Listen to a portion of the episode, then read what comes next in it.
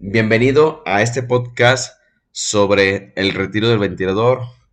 Agradecemos tu participación. Esta capacitación será otorgada por el doctor Ignacio Alberto Méndez de Jesús en Colegio ABC de Medicina, Emergencia y Revisión. Muy bien, no, pues muchas gracias por la invitación. Eh, creo que uno de los temas muy importantes para todo médico es saber el momento en el cual retirar la ventilación mecánica en cualquier tipo de paciente. En esta ocasión vamos a enfocar más en el paciente con COVID-19, que es la entidad patológica de moda en este momento. Y pues ya como me presentaron, soy el doctor Ignacio Alberto Méndez de Jesús. Soy médico urgenciólogo con su especialidad en terapia intensiva, eh, medicina crítica. Eh, soy adscrito a la unidad de cuidados intensivos de infectología en el Centro Médico Nacional La Raza y en la unidad de cuidados intensivos del Hospital General Doctor Rubén Leñero. Y el día de hoy vamos a platicar de este tema y qué es lo que vamos a abarcar, qué es lo que vamos a platicar. Eh, cuando nosotros vamos a retirar la ventilación mecánica en un paciente, tenemos que valorar eh, un todo del paciente, lo neurológico, lo pulmonar, lo cardiovascular, lo gastrometabólico, lo hídrico-renal, hematoinfeccioso. Y después de que hacemos una valoración completa del paciente, nos vamos a abocar en algunos casos especiales. En este caso, el paciente que desarrolla CIRA, secundaria al COVID-19, en el paciente con cirugía cardiovascular, en el paciente neurocrítico, o incluso en aquellos pacientes que tuvieron una eh, intubación difícil, una vía aérea difícil, en la cual nuestro protocolo de retiro de la ventilación mecánica debe ser enfocado hacia su entidad patológica de base.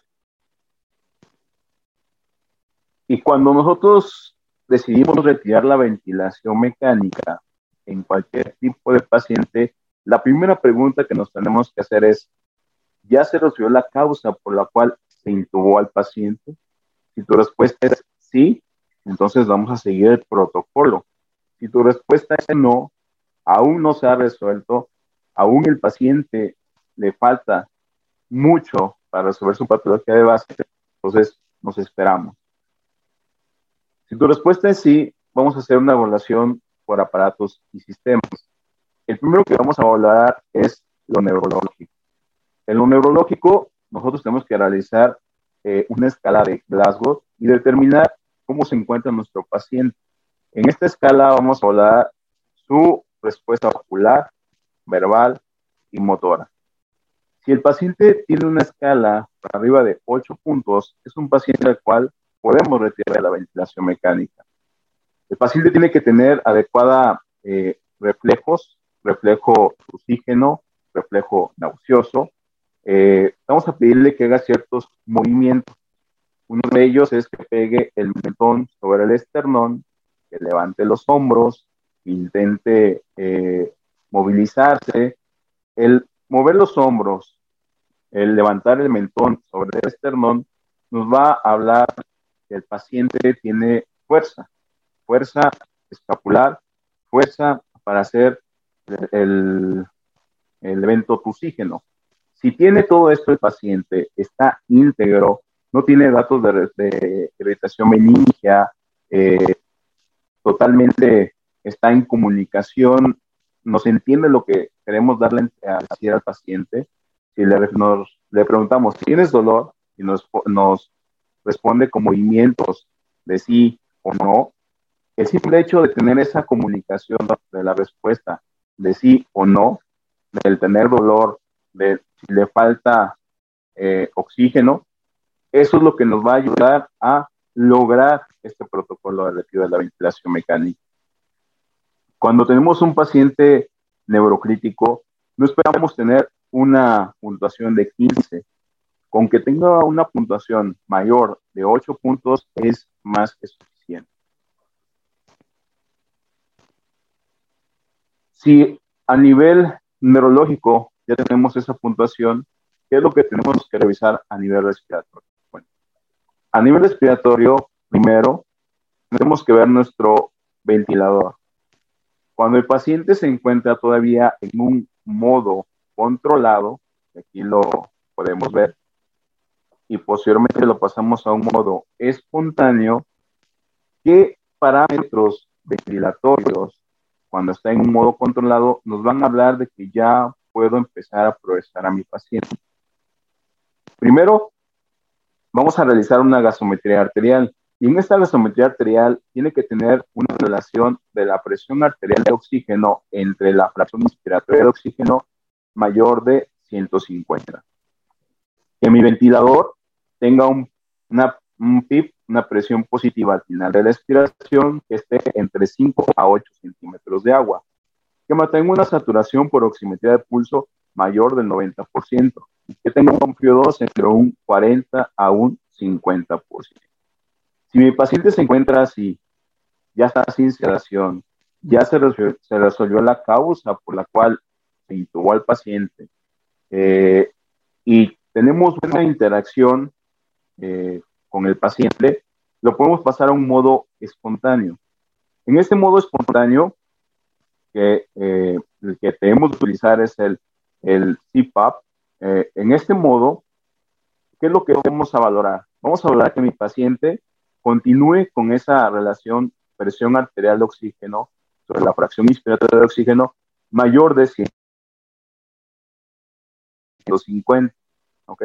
Que mantenga eh, un PIB mayor, entre 5 a 8 centímetros de agua, que mantenga la saturación mayor del 90%, que el PO2 se mantenga entre 40 y 50% y que el propio automatismo del paciente eh, permita mantener un volumen corriente entre arriba mayor de 5 mililitros por kilo o un volumen minuto mayor de 8 a 10 litros.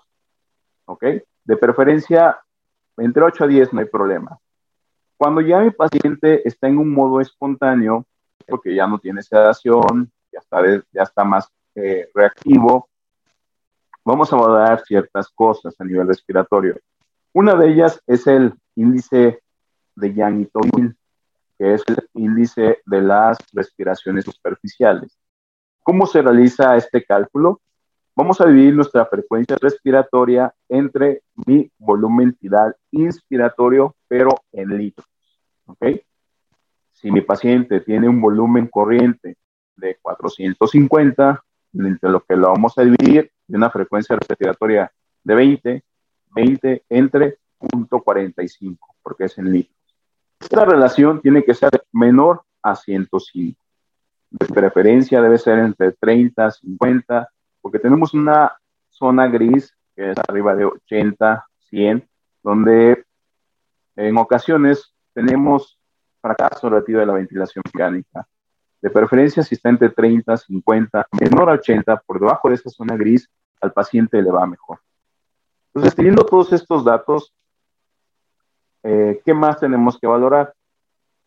Otra de las pruebas que nosotros le hacemos a, nuestros pacientes es la fuerza inspiratoria negativa, el NIF. El NIF, eh, algunos ventiladores eh, lo pueden calcular, como es el ventilador Drager, el Vela, puedes calcular el NIF en el paciente, le vas a pedir que realice una inspiración profunda. Y este NIF eh, esta fuerza inspiratoria negativa tiene que ser menor a menos 21. O sea, menos 21, menos 22, menos 23, menos 24, menos 30.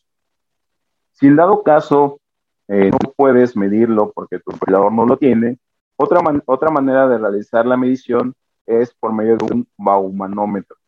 Este eh, medición lo vamos a conectar directamente en la cánula del paciente y vamos a medir la presión inspiratoria máxima. Igual, esta presión inspiratoria máxima tiene que ser mayor a 21. El hecho que esté a mayor de 21 quiere decir que sus músculos intercostales, que su fuerza que va a realizar para el automatismo respiratorio es el adecuado.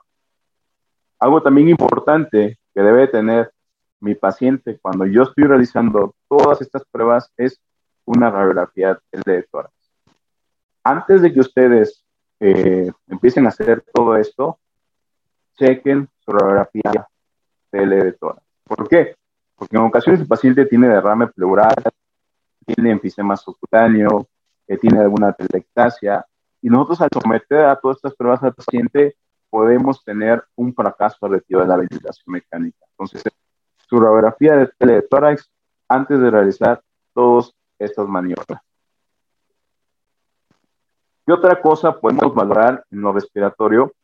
La presión de oclusión, el P01. La presión de oclusión eh, es una presión observada en la vía aérea de un esfuerzo inspiratorio mientras se produce una oclusión de la válvula inspiratoria del ventilador. Esta eh, P01, lo normal es que sea de menos 1 a menos 2.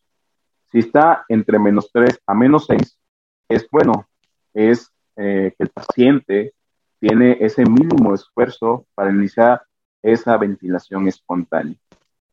Lo ideal que les tiene que dar es entre menos 3 a menos 6. Si les dan menos 10, eh, probablemente les va a hacer un fracaso el retiro de la ventilación mecánica. Debe ser de menos 3 a menos 6. Cuando nosotros eh, en el servicio de urgencias por terapia intensiva o durante algún procedimiento quirúrgico, el paciente tuvo una vía aérea difícil y se realizó la intubación al tercero parto, incluso al quinto intento, eh, algo que tenemos que valorar es si el paciente tiene riesgo o no de presentar edema laríngeo, ¿ok? De si nos va a ser estridor laríngeo. ¿Cómo valoramos esto? Realizamos algo que se llama test de fuga. El test de fuga eh, nosotros lo dividimos en cualitativo y cuantitativo. El cualitativo, el único que se realiza antes de realizar este, este, esta maniobra, tenemos que realizar la aspiración de secreciones de nuestro paciente porque vamos a desinflar el globo de la cánula endotraqueal. Entonces, primero aspiramos, bien, miren las secreciones en cavidad oral y las secreciones en la cánula endotraqueal. Una vez que ya esté muy aspirado el paciente, realizamos esta prueba.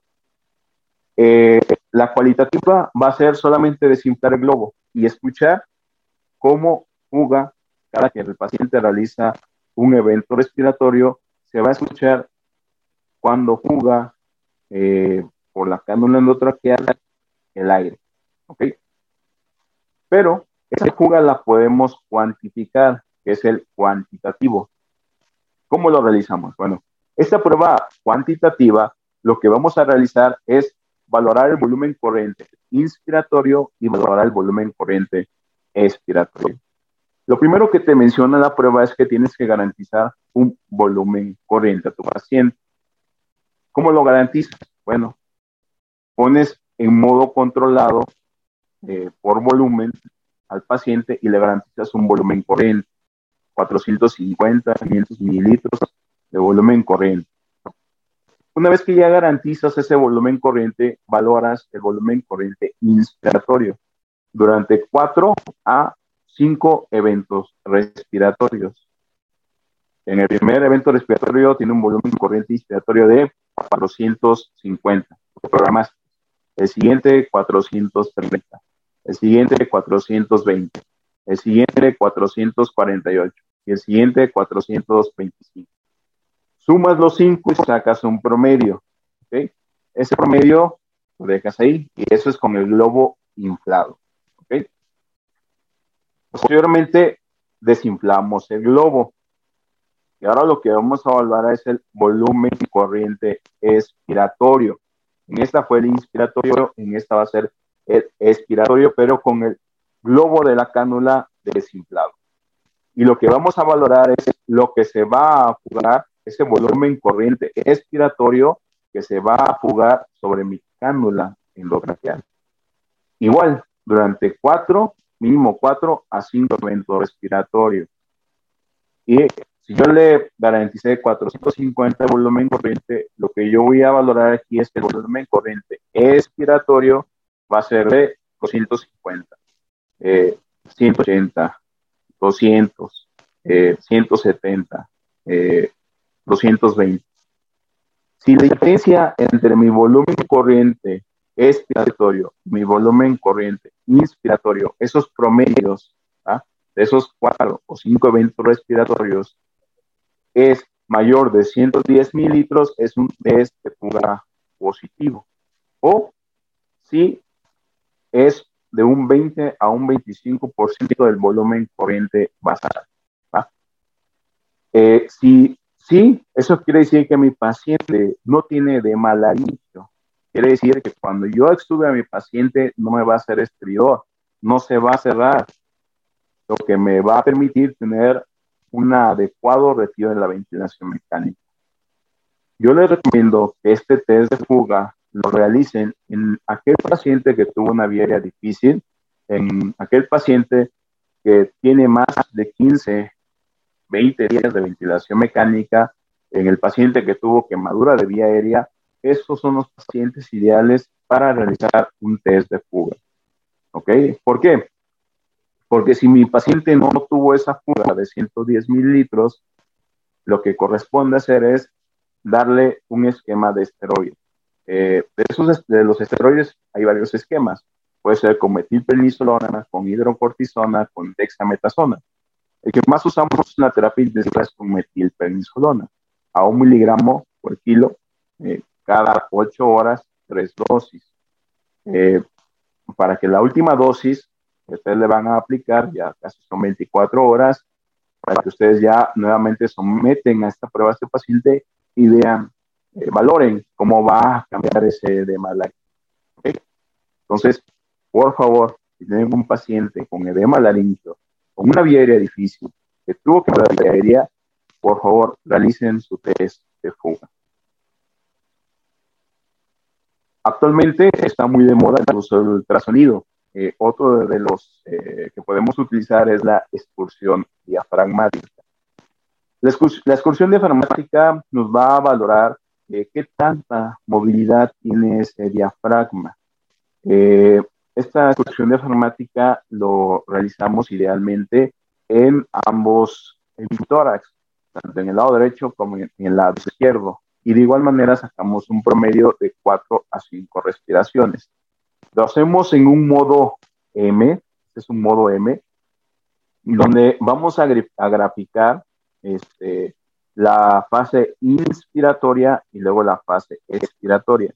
Inspiratoria, expiratoria. Y lo que vamos a medir es de la parte basal a la parte más alta. Eso es lo que vamos a medir.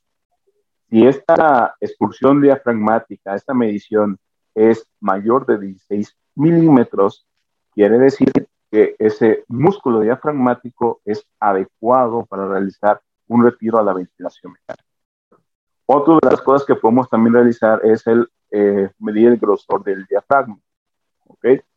Eh, si tiene mayor de 16 milímetros de excursión diafragmática, eh, nosotros en el Hospital de Especialidades realizamos este estudio y se encontró eh, que esa excursión diafragmática mayor de 16 milímetros tiene una eh, sensibilidad y una especificidad arriba del 80-90% para eh, el retiro de la ventilación mecánica.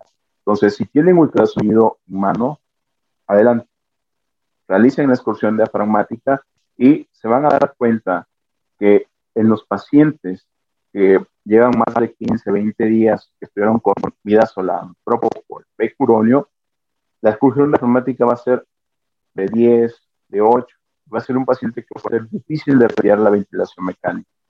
Pero si tienen este, una excursión diafragmática mayor de 16 milímetros, es otro panorama donde pueden ustedes seguir con su protocolo de retiro de la ventilación. ¿Qué más podemos valorar a nivel respiratorio? Bueno, su gasometría. Como ya les comenté, la relación PA2-FIO2 mayor de 150, eh, que mantenga una presión arterial de oxígeno mayor de 60 a 80 milímetros de mercurio, que tenga una saturación arterial de oxígeno entre 88 a 95%. Y otra cosa que también podemos valorar es el gradiente alveolo arterial de oxígeno.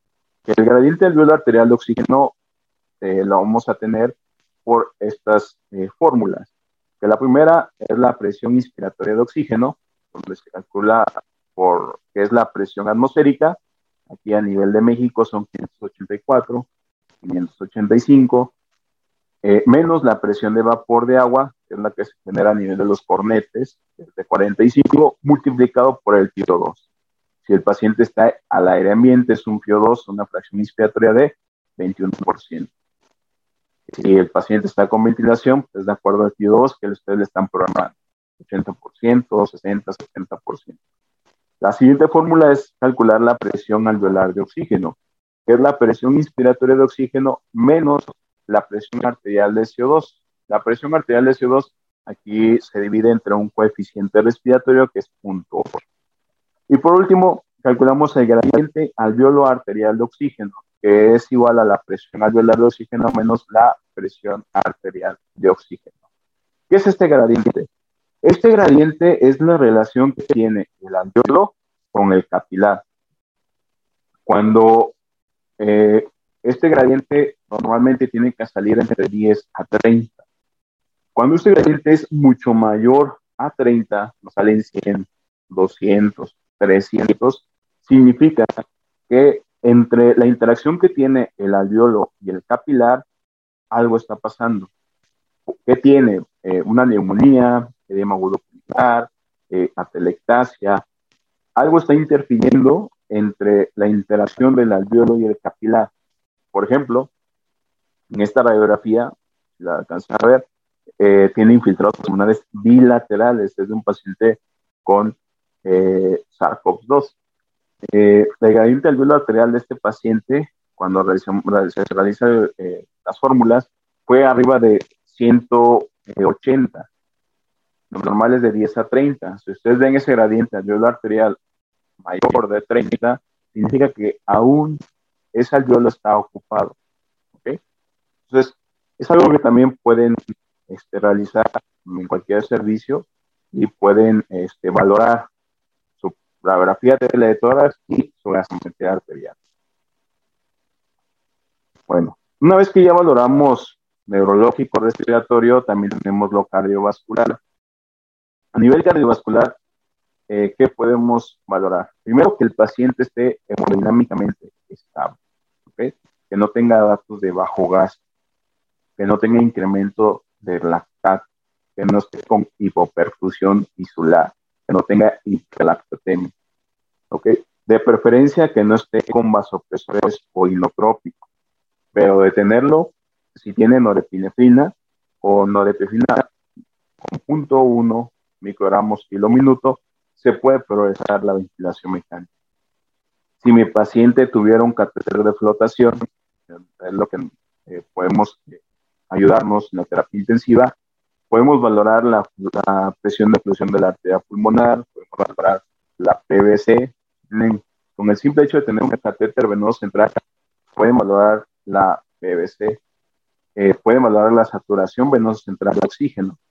y también cuando ustedes llegasen a tener un paciente con ventilación mecánica que tenga riesgo de hacer falla cardíaca, un paciente postoperado de un bypass, un paciente postoperado de un recambio valvular, ustedes pueden valorar dos cosas muy importantes para determinar si el paciente va a hacer falla cardíaca y esa falla cardíaca los lleve a fracaso relativo de la ventilación. ¿Qué son esas dos cosas? Una es la presión venosa central, este, otro el hematocrito y, perdón, la saturación venosa central de oxígeno y el hematocrito. Son esas dos cosas. ¿Ok? Cuando ustedes toman una gasometría venosa central y realizan eh, una prueba para el retiro de la ventilación, si ustedes de manera inicial le toman la gasometría venosa central y tiene una saturación de 70, ¿ok? Y cuando ustedes están realizando todas estas eh, maniobras, ya lo pasan a pieza en T o en CPAP para ver un modo de retiro de la ventilación. Durante este tiempo, si su saturación reduce mayor de 4.5%, es un predictor de que este paciente va a requerir reintubación por falla cardíaca. Eh, ¿Por qué? Porque probablemente algo está pasando con ese gasto cardíaco. ¿Ok? Eh, si tenía 70 y de 70 bajó a 60, algo le está queriendo decir. Cuidado, ese paciente va a ser falla cardíaca y probablemente va a requerir que lo apoyes con algún inotrópico. Nosotros incluso en la terapia intensiva, eh, cuando el paciente tiene riesgo de hacer falla cardíaca y tenemos esas variaciones de saturación venosa central, estaba en 60 y de 60 eh, bajó a 50 o bajó a 40, nosotros lo que apoyamos o hacemos es administrar un inotrópico, un inotrópico que nos permita mantener ese eh, inotropismo del corazón para que el paciente no haga falla cardíaca. Otra cosa que podemos hablar es el hematocrito.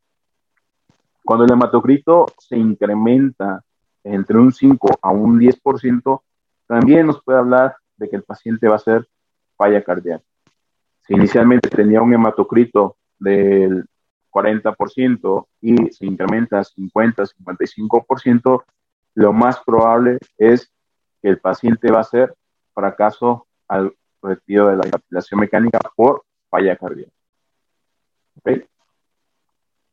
Eh, a nivel gastrometabólico, es lo que tenemos que valorar, que el paciente no tenga datos de irritación peritoneal, que tenga, eh, esté blando, sin pánico, eh, que no tenga datos de hipertensión intraabdominal, que no tenga síndrome compartimental abdominal y que mantenga una este, adecuada perfusión eh, de la presión abdominal. Una manera de calcular la presión de perfusión abdominal es medir la presión arterial media menos la presión intraabdominal. Si se mantiene arriba de 65 o 70 milímetros de mercurio, esto nos permite mantener un adecuado flujo de nuestros órganos internos, principalmente el riñón. Otra cosa que debemos de mantener una adecuada glucosa entre 80 y 140 miligramos por decilitro. Es lo que tenemos que valorar a nivel gastrometabólico. El hecho de que un paciente tenga eh, un abdomen abierto o un abdomen empaquetado y que va a tardar más de tres o cuatro días en volver a cerrar esa herida quirúrgica, no es contraindicación para progresar a ese paciente. ¿Ok? Si ustedes ven un paciente con abdomen abierto, con bolsa de Bogotá, no es contraindicación para que ustedes lo sometan a un protocolo de retiro de la ventilación. Recuerden que entre más tiempo dure el paciente con ventilación, más riesgo tiene de complicaciones, principalmente procesos de neumonía asociadas a la ventilación. A nivel hídrico renal, es lo que tenemos que valorar. Aquí es importante los electrolitos. Que mi sodio, potasio, cloro, magnesio, fósforo, calcio estén dentro de parámetros normales. Principalmente el que nos va a llamar aquí la atención es el fósforo. Okay. El fósforo cuando está por debajo de 1.5, el riesgo de reintubación va a ser alto. ¿Por qué? Porque el fósforo es requerido y muy necesario para el ATP, adenina de trifosfato, y para el 2,3 difosfoglicerato. Si no tenemos ATP, si no tenemos energía, eh, ¿cómo se va a mover ese diafragma? Por eso es importante siempre valorar nuestros electrolitos. Antes de que ustedes sometan a una prueba de retiro de la ventilación, chequen sus electrolitos. Sodio, potasio, cloro, magnesio, fósforo. Todos son importantes, pero los que más van a tener eh, impacto durante su retiro va a ser fósforo y potasio. Debes de mantener un balance hídrico neutro, en teoría si ya el paciente ya salió de esa fase aguda de su entidad patológica, ya va en una fase de desescalamiento, ya va a estar en una fase de eh, balance hídrico neutro a negativo. No debe tener datos de lesión renal aguda, eh, no debe tener urgencia dialítica, acidosis metabólica, no debe estar anúrico, debe una buena uresis, no debe salir de 0.5 mililitros kilo hora, ¿ok? En equilibrio ácido-base, ¿ok? ¿Y qué tenemos que valorar a nivel infeccioso? A nivel infeccioso, el paciente no debe tener datos de respuesta inflamatoria, de preferencia. Debe estar afebril, no debe estar con datos de sangrado activo.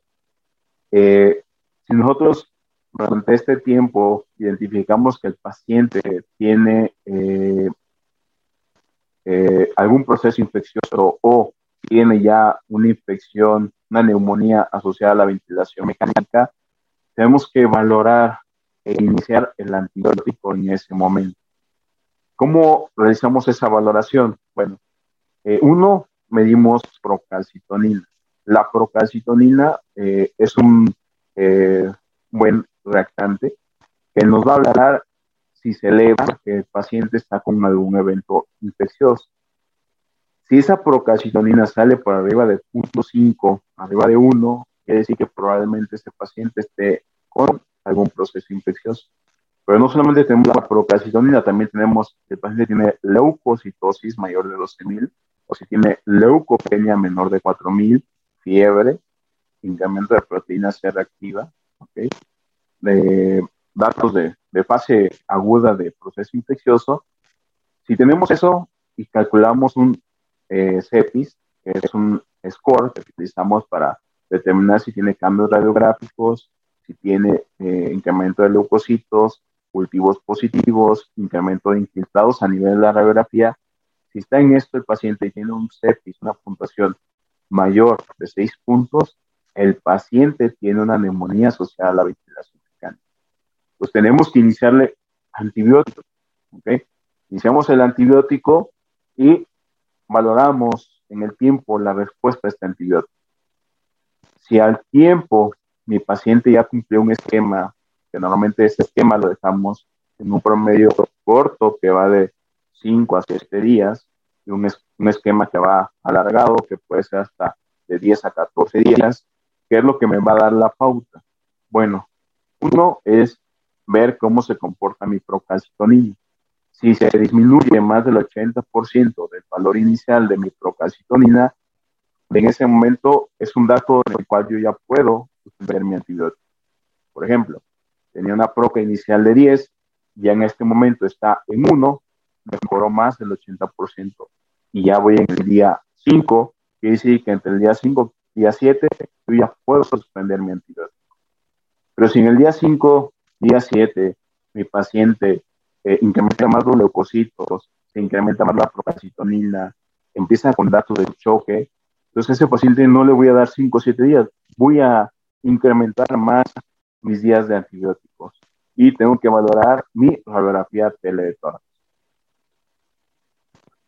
Una vez valorado eh, todo en completo a mi paciente, lo neurológico, respiratorio, cardiovascular, gastrometabólico, hídrico-renal, hematoinfeccioso, si todo está a favor del paciente, entonces yo ya voy a someter a mi paciente a una prueba de eh, espontánea de respiración. La prueba de respiración espontánea eh, tenemos dos tipos. Una puede ser por medio de T, como vemos aquí la imagen, pieza en T, y la otra puede ser en eh, CPAP. Eh, cualquiera de las dos modalidades están, son adecuadas. Eh, el tiempo que le tenemos que dar en pieza en T o en CPAP, mínimo son 30 días, 30 minutos, perdón, son 30 minutos y como máximo son 120 minutos.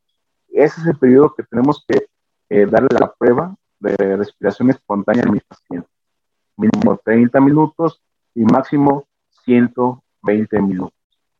Eh, si lo llegamos a someter a CPAP, podemos tener estas modalidades, que es presión soporte y el PIP, que puede ser una presión soporte 5 con una presión positiva al final de la expiración de 5 o presión soporte 0, PIP de 5 o presión soporte 0 con un de cero. Cualquiera de estas dos modalidades, ya sea en CPAP o en PSNT, son adecuadas para nosotros realizar una prueba de respiración espontánea. ¿Ok? Una vez que ya eh, realizamos o vamos a conectar aquí al paciente, algo aquí muy importante es, eh, ahorita con eh, lo del SARS-CoV-2, es evitar estar tan más, menos tiempo expuestos a los pacientes con SARS-CoV-2, con COVID-19. Y normalmente lo que nosotros hacemos en la terapia intensiva es que los ponemos en prueba con CPAP, porque el hecho de ponerlo en en T, si, no, si su en T va a ser con un sistema este, Venturi, no va a producir tanto aerosol, adelante. Pero si va a ser con un sistema eh, Puritan, el cual produce más aerosol, eh, y el paciente todavía está en esa ventana de contagio, que idealmente son 14 días, ¿ok? Eh, lo podemos hacer con, idealmente, con Venturi, porque el sistema, este, perdón, con Puritan, como el Puritan produce mucho aerosol, el Venturi produce menos aerosol. Y el Venturi incluso nos permite poner el PO2 que le vamos a otorgar al paciente. Y si ustedes no se quieren poner tanto a conectar, desconectar lo que es la cánula y estar manipulando tanto, adelante, lo que pueden hacer en modo CPAP. ¿Ok? ¿Qué van a valorar ustedes durante este tiempo de 30 minutos a máximo 120 minutos? Vamos a valorar los signos vitales. Vamos a hablar su frecuencia cardíaca, frecuencia respiratoria, presión arterial, ¿okay? Eh, la gasometría, la presión arterial de oxígeno, la presión arterial de CO2, el pH. Si durante este tiempo, si yo le voy a dar 30 minutos o 120, 120 minutos, si durante todo este tiempo mi paciente se incrementa más del 20 al 25% del basal de los signos vitales, es una indicación de suspender la prueba de respiración espontánea y poner en modo controlado a mi paciente. Ya ese paciente no se puede realizar la extubación. ¿Por qué? Porque me va a hacer fracaso. Si empezó con una frecuencia cardíaca de 80 y se va arriba de 140, no lo voy a extubar. Si inicialmente empezó con una frecuencia respiratoria de 16, 15 y a los 30 minutos ya tiene 40, 50, tampoco. Igual la presión arterial, si se incrementa mayor la sistólica arriba de 180 milímetros de mercurio, tampoco lo voy a poder extubar. O que la sistólica este, sea menor a 90 milímetros de mercurio. Que mi gasometría durante este tiempo, porque voy a tomar una gasometría antes de la prueba y después de la prueba, hasta los 30 o 120 minutos. Si a los 120 minutos mi presión arterial de oxígeno disminuye mi, a menos de 60 milímetros de mercurio y requiere un incremento del PO2 y disminuye mi saturación, tampoco lo voy a poder extubar. Si se incrementa mi CO2 arriba de 50 o hay un incremento arriba de 8 milímetros de mercurio del CO2 arterial, tampoco voy a poder. Y por último, mi pH. Si mi pH se modifica, disminuye por incremento de ese CO2 y presenta una acidosis respiratoria, tampoco voy a poder realizar el retiro de la ventilación mecánica. Pero si durante todo este tiempo yo le voy a dar a mi paciente 30 minutos o 120 minutos, se mantiene estable, no presenta taquicardia, no presenta hipertensión o hipotensión, la gasometría se mantiene en equilibrio ácido-base, mantiene una buena oxemia, el pH se mantiene bien, mantiene una saturación mayor del 90%. Si se mantiene así mi paciente, cuando cumpla los 30 o los 120 minutos, yo ya puedo retirar la cánula endotraqueal. Eh, es algo también importante cuando ustedes realicen esto, es también aspirar las secreciones en su paciente. Aspírenlas bien, que la cavidad oral esté limpia para evitar la eh, microaspiración. Si de ser así y todo sale positivo, ustedes pueden retirar la cánula endotraqueal. ¿Okay? Algo importante es que todo esto que estamos platicando deben de eh, apuntarlo, deben de tener un registro de todo lo que ustedes están realizando y determinar qué fue lo que le hizo falta al paciente esfuerzo. Eh, el, test de fuga salió negativo, tiene riesgo de hacer eh, estridor, la hipotensión, eh, la inestabilidad hemodinámica. ¿Qué fue lo que pasó? Y esta es una de las eh, hojas que nosotros eh, realizamos la valoración y vemos desde el estado clínico, lo paraclínico, a gasometría, el ultrasonido, ¿ok? Y ya sea la exclusión diafragmática o el ultrasonido pulmonar, y lo que valoramos donde, durante esa prueba espontánea de ventilación. ¿Ok? ¿Y qué podemos concluir con todo esto? Primero, en el momento en que ustedes realizan una intubación, deben de pensar cuándo vamos a realizar este protocolo de retiro de la ventilación mecánica. Recuerden que menos es más. Eviten la sedación innecesaria en los pacientes. ¿okay? Esto lo tienen que hablar cada 24 horas o tienen que hablarlo de preferencia cada turno. Si el paciente ya tiene criterios para someterlo a una prueba espontánea, adelante, valórenlo todo por aparatos y sistemas. ¿Ok? Eviten mantener bajo sedación a los pacientes. ¿Ok? Siempre debemos de mantener la ventilación mecánica con parámetros de protección, evitar la lesión pulmonar inducida por la ventilación mecánica. Mantener una presión pico menor de 35 centímetros de agua, mantener una presión plato menor de 30 a 27 centímetros de agua, mantener una presión media menor de 20 a 25 centímetros de agua, mantener una presión de conducción menor de 13 a 15 mantener un poder mecánico menor de 14, máximo 17, eh, valorar mi sensibilidad estática, mi sensibilidad dinámica. Todo esto tengo que irlo valorando para evitar el la lesión pulmonar inducida por la ventilación mecánica. En el momento en que veamos que el paciente sí es candidato a realizar una prueba de retiro de la ventilación espontánea, adelante. Elegir el método de retiro de la ventilación, ya sea CPAP o PSNT, sin problema. Y realizar este protocolo por aparatos y sistemas, que no se les olvide ninguno. Si lo realizan así, con aparatos y sistemas, y lo apuntan, van a tener más certeza de retirar la ventilación mecánica en cualquier tipo de paciente. Identificar en el protocolo cuál fue la posible causa de que el paciente pueda presentar el fracaso relativo a la ventilación. El estridor, la fuerza muscular, eh, ese diafragma, la realizar la expulsión diafragmática, qué fue lo que nos falló, ¿ok?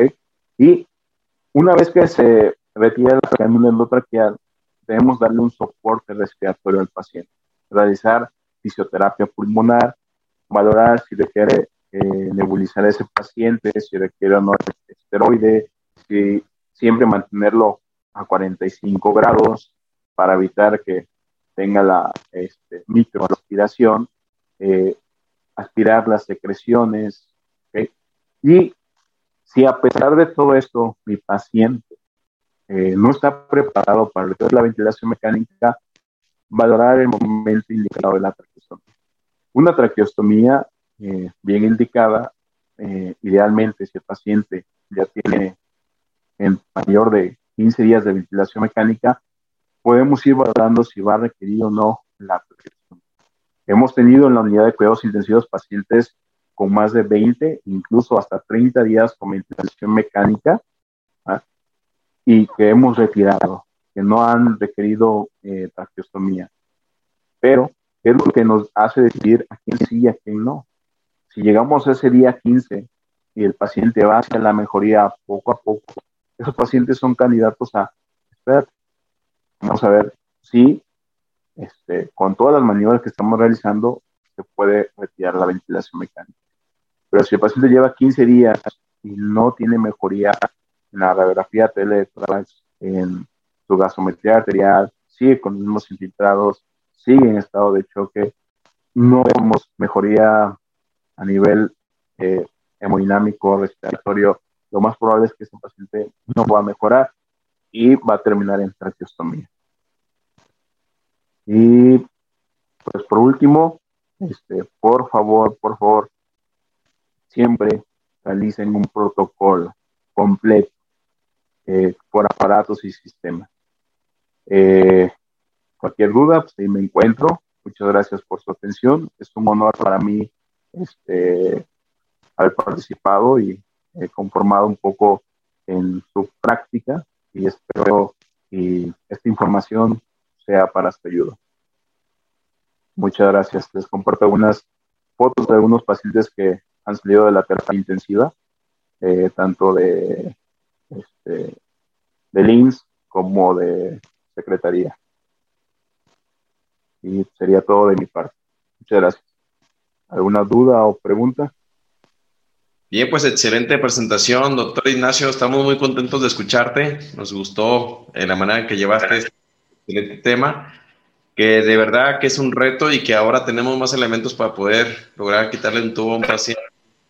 Entonces quedamos aquí en las posibles dudas o preguntas en el chat. Si alguien tiene alguna duda o pregunta, eh, es manera de hacerla para poder y darle respuesta. Quiero informarles que este fin de semana también tenemos actividad en Guadalajara, lo que es, tenemos RCP avanzado, si deseas aprender sobre cómo hacer este procedimiento, definitivamente estarás en buenas manos de los médicos que estamos dando esta capacitación este fin de semana. Tenemos RCP avanzado, también tenemos lo que es en, en Tepic, iniciamos diplomado manejo, manejo integral de pacientes en estado crítico, manejo de la viaria, estaremos este fin de semana en Tepic y también en Reynosa, diploma de urgencias también está en su segundo módulo que es terapia respiratoria.